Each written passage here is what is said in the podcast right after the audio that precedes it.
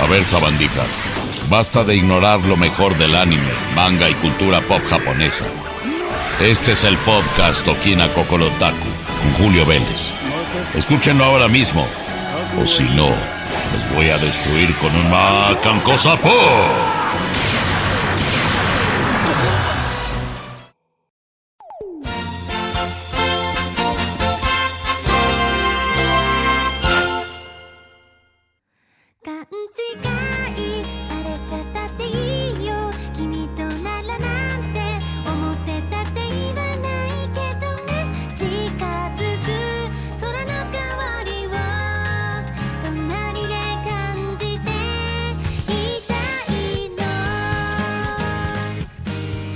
Queridos amigos, ¿cómo están? Yo soy Julio Vélez, como ya me presentó el gran señor Pícoro.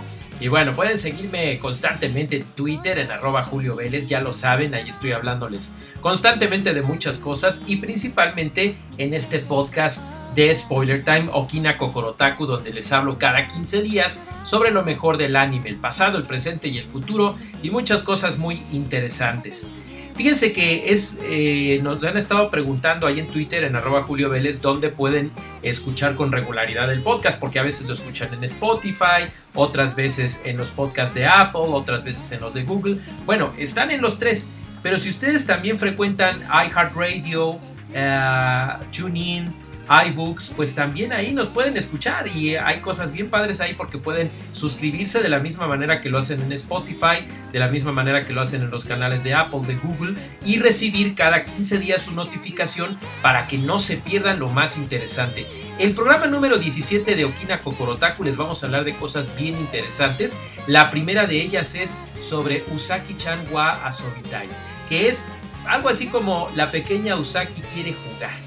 Está muy padre, muy entretenido y bueno, en inglés creo que es algo como wants to hang out o algo así, Usaki-chan wants to hang out.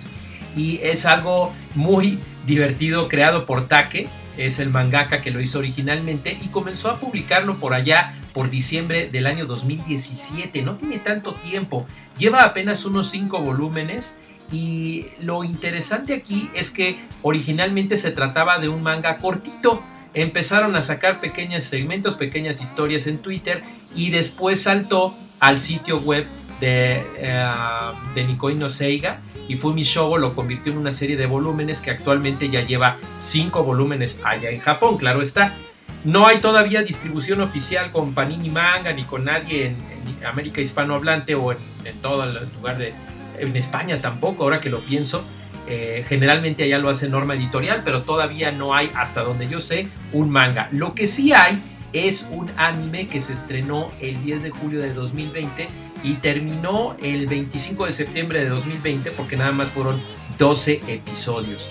Está muy divertido porque se trata de un estudiante de tercer grado de universidad que en algún tiempo pues estuvo ahí pasando el tiempo con una chica muy simpática que se llamaba Hana Usaki. Pero de la prepa a la universidad pues han pasado muchas cosas, esta niña ha crecido por lo menos en edad porque es increíblemente chaparrita y entonces ya están en la universidad, ella va entrando y entonces pues él es nuevamente su senpai o el alumno que está en un grado superior. El asunto es que se la pasa nada más dándole lato. Es muy chistosita, muy bonita, muy llamativa, pero nada más está molestando al pobrecito de Shinichi. Entonces, ahí está duro y dale molestándolo. Y de eso se trata en sí la serie. No la podría yo definir como un slice of life porque es más que nada comedia. Y está chistoso porque tiene varias cosas. Hay una peculiaridad que es la que ha estado causando alguna polémica, tanto en Japón, claro está, más en Japón, porque en América no es tanta eh, como se han puesto. Lo que pasa es que esta pequeña tiene enormes atributos pectorales, entonces, aunque dije pequeña, pero es pequeña de estatura, en realidad es una chica de universidad. Pero muchos han estado diciendo que no es posible que se vea tan chiquita, que da otra idea. Desde el primer episodio y desde el primer volumen del manga te establecen la edad de la chica. Punto número uno. Punto número dos. No es una serie echi que se la pase nada más mostrando situaciones vergonzosas con esta chica, eh, sexualizándola, ni mucho menos, sino que da la casualidad de que ella está así y pasan muchas tonterías, pero de que está molestando a este cuate. Entonces, está divertido, le ha gustado mucho a la gente, ya terminó el episodio 12 y fue de tanto éxito en Japón que inmediatamente autorizaron la temporada 2. Así es que yo no sé qué tanto de los mangas de estos cinco volúmenes abarcó eh, los primeros 12 episodios, pero calculo que más o menos lo que tratan de hacer los japoneses es adaptar el volumen 1 o el volumen 1 y 2. Así es que hay material para rato. Sigue en publicación el manga en Japón a cargo de Take y entonces por lo visto se va a seguir publicando todavía un buen tiempo, dando material para que haya más de dos temporadas. Por lo pronto va a haber temporada 2 y bueno, lo único que a mí me pone un poco triste es que no hubo distribución legal, por lo menos en Latinoamérica, creo que en España tampoco. Y es una pena porque con todos esos relajos y la ruptura que hubo entre Crunchyroll y Funimation, pues a final de cuentas parece ser que fue una de las víctimas esta serie. Así como lo fue Fire Force, que a final de cuentas terminó en Prime Video. No sabemos si Usaki-chan vaya a saltar a Netflix. A, a Crunchyroll estoy casi seguro que no eh, a Prime Video o si va a ser uno de los estrenos de Anime Onega y ahora que llegan ellos en octubre con su fase beta o Funimation que acaba de anunciar que va a llegar en diciembre. En diciembre de 2020 va a llegar Funimation tanto a México como a Brasil. Van a ser las dos primeras regiones de Latinoamérica donde estará y bueno, podría ser uno de los 200 títulos con los que ellos pretenden entrar. Ya veremos qué es lo que sucede, pero por lo pronto esta aventura si tienen oportunidad de verla, legal por supuesto cuando ya esté, yo tengo oportunidad por las productoras japonesas que me dan oportunidad de ver algunas series de forma legal y analítico, pues como crítico de anime y de todas estas cuestiones. Pero allá en Japón se transmitió por la cadena televisiva Tokyo MX, por BBS 12, eh, por BBS 11, perdón, eh, por ATX también estuvo allí y la licencia es de Funimation, así es que yo casi estoy seguro que en diciembre ya va a estar disponible. Quién sabe si con doblaje, porque ellos ya prometieron que va a haber algunas series con doblaje, pero vamos a ver lo que sucede. Por lo pronto, la manufactura de los estudios es genial. Es Engie, que es un estudio que no había visto yo que hiciera grandes cosas. De hecho, creo que lo único que hizo antes fue Kantani Collection y que Mono Michi pero no había hecho nada más. Entonces es un estudio joven que está haciendo buenas cosas y que creo que Usaki-chan es una de sus cartas fuertes para seguir incursionando en el mundo del anime. No lo olviden, Usaki-chan wa Asobitai les va a gustar mucho. Se parece mucho a otros animes muy parecidos donde están las chicas dándoles latas o senpais, pero este tiene la peculiaridad de que están en preparatoria. No se lo pierdan y bueno, vámonos con lo siguiente. しさに隠された。ピュアなだけじゃない瞳に飲み込まれる。危ないゲーム。Love is all, love is all, love is all あなたはいつまで答えはない。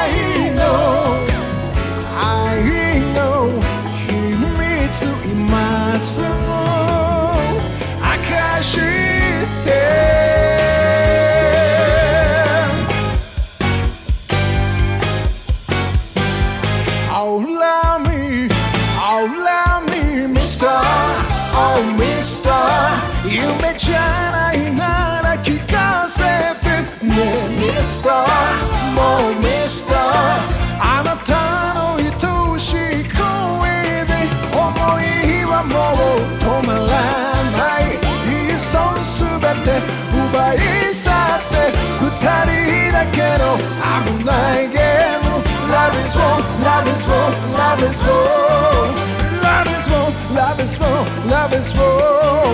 Love is war, love is war, love is war.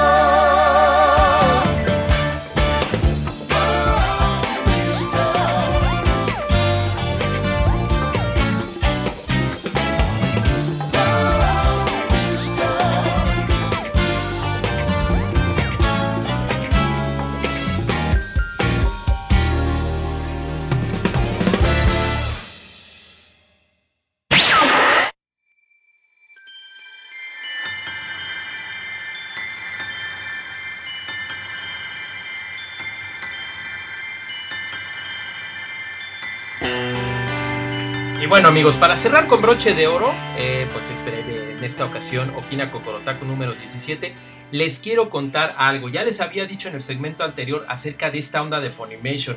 Y es que tiene muy poquito que finalmente soltaron la sopa. Primero habían dicho que iban a hacer este asunto del estreno en otoño. Pero bueno, en la región de México, que es cuando llegó el anuncio, otoño concluiría justamente a mitad de diciembre de 2020. Entonces, pues todos estábamos pensando, no, pues si es otoño seguramente será octubre o quizás noviembre. Pero bueno, resulta que después de algunos rumores de la expo que va a ocurrir allá en Brasil, la CCXP Worlds, que esta ocurre entre el 4 y 6 de diciembre, habían dicho que ahí va a ser el lanzamiento de Brasil, de Funimation Brasil, y como iban a salir los dos este año, pues empezó la gente a sospechar como que ahí, a pesar de ser un evento fuera de México, se iba a aprovechar la plataforma de exposición para presentar las dos. Bueno, pues resulta que ya dijeron, ya soltaron la sopa, en diciembre Funimation México estará disponible y anunciaron claramente que será con más de 200 series disponibles, además de películas y que van a estar subtituladas mayormente, pero que sí habrá algunos títulos con doblaje. Acuérdense que ya habían dicho que se había estado haciendo el doblaje de My Hero Academia, que de hecho ha sido muy polémico entre los otakus hispanohablantes porque no quieren doblaje de Miami. Y es una de las razones por las que han estado teniendo como que su pulgar hacia arriba con Anime Onegai, que aunque es muchísimo más pequeño que Funimation en cuestión de infraestructura y de oferta, pues ellos sí han prometido que desde Japón van a dar las indicaciones para que el doblaje sea totalmente latino. Ok, entonces hay, aquí son gustos, en gustos se rompen géneros, cada quien decidirá qué plataforma será su favorita, con oferta de catálogo, con lo que hay en doblaje, con los títulos, con el precio de la suscripción también.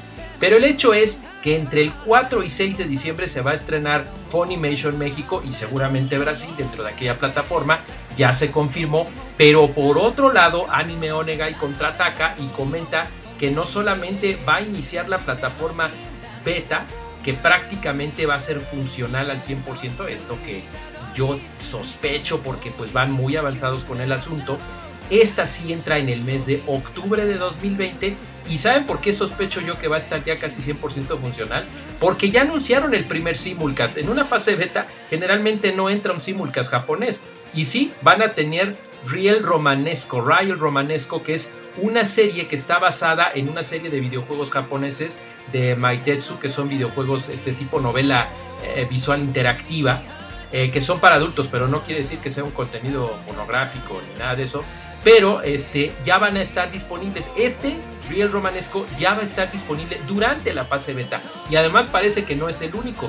De acuerdo con lo que menciona el señor Udagawa, que es el CEO de Anime Onegai, parece ser que esto va a ser uno de otros más, otras dos series más. Así es que imagínense, por lo menos tres simulcast eh, subtitulados en español, por supuesto, sin doblaje hasta el momento, o no es lo, es lo que no han revelado todavía.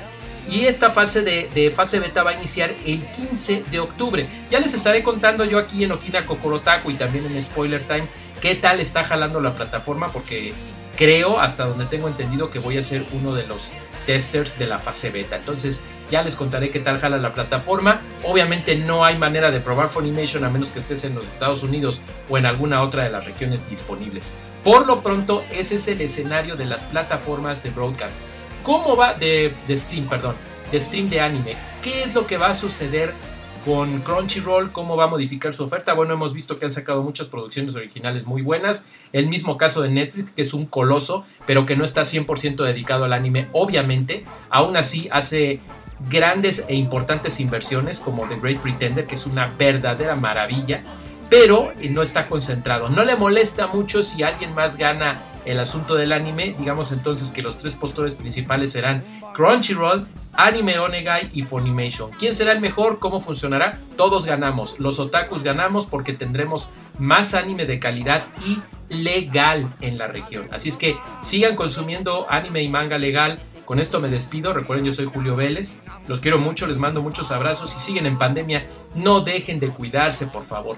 Vienen muchos proyectos, hay muchas cosas que se han pospuesto pero si no está el otaku feliz sentado en la sala viéndolo porque se enfermó y lamentablemente falleció, de nada sirve.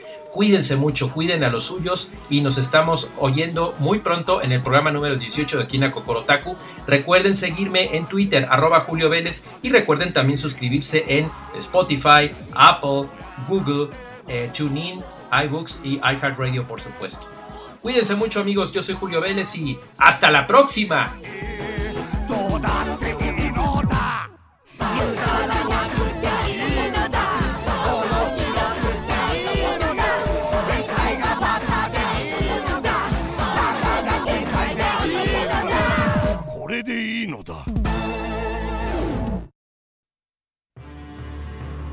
Llevo miles de años en mi castillo y nunca escuché un programa igual.